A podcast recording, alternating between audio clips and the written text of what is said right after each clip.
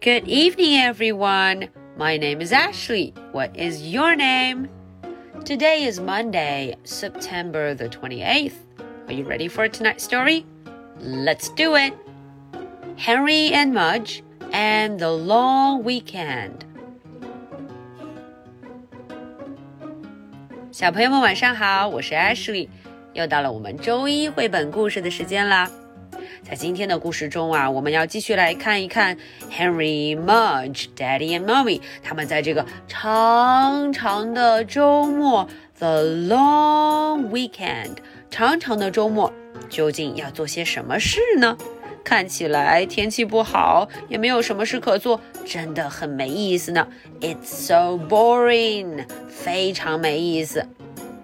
嗯，我们来看看妈妈的好主意，the good idea，好主意会不会帮助到大家呢？Okay, let's get started. Henry and Mudge and the long weekend. The idea.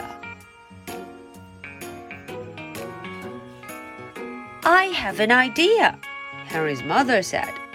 Henry opened his eyes. Henry's father sat up but Mudge kept on sleeping. He didn't care much about the ideas. Not until the idea smells like something. Let's make a castle, said Henry's mother. A castle? said Henry and Henry's father. We still have the box, the new refrigerator came in, and the box the new stove came in. Henry was getting the idea. And the paint set Uncle Arthur gave me, said Henry. Let's do it! They headed for the basement. Mudge was still trying to sleep, but when he heard voices in the basement, he woke up fast. Mudge loved the basement. It had millions of new smells, it had lots of places to hide, and some of his old dog toys were down there. Come on, Mudge, Henry said but Mudge was already on his way. Okay, that was the English version. Now let's look into the story and see what happened. The idea. How do we? the idea. I have an idea, Henry's mother said. 妈妈说了，我有一个办法，我有一个主意。I have an idea. Henry opened his eyes. 嗯、oh,，Henry Opened his eyes. Henry's father sat up. Oh, 哦，爸爸也坐直了，sat up. But Mudge kept on sleeping. 嗯嗯，可是 Mudge no, he didn't care much about the ideas. 嗯，他呀对什么好主意一点都不感兴趣呢。not until the idea smelled like something. 如果这个好主意呃闻起来不错，他才会醒呢。Let's make a castle," said Henry's mother.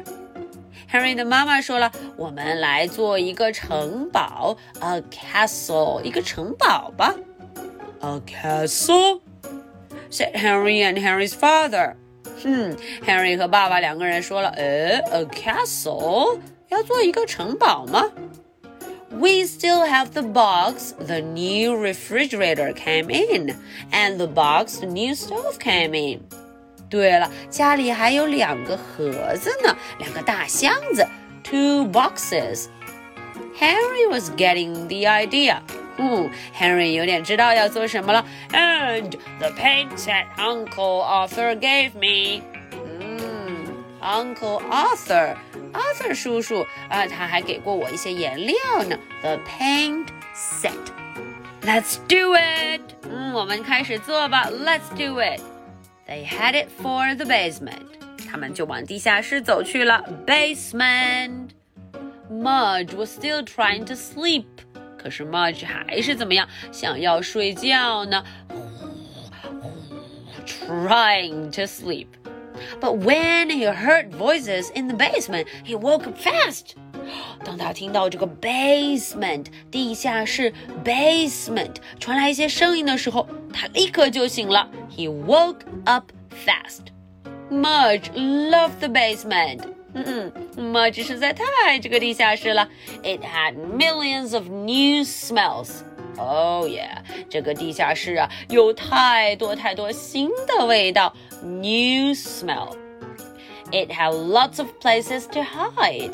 当然了，地下室还有很多可以躲猫猫的地方呢。To hide，躲起来，hide。And some of his old dog toys were down there。还有一些他用过的旧的狗狗玩具，old dog toys。嗯 么？这可等不及了！Come on, Mudge！Henry called. Henry 大声地说了：“快来呀，Mudge! Come on!” But Mudge was already on his way. 嗯，可是 Mudge 早就已经出发，要去到地下室 basement，要去到地下室了。Okay, so this is the story for today. Now, are you ready for my two questions? Question number one.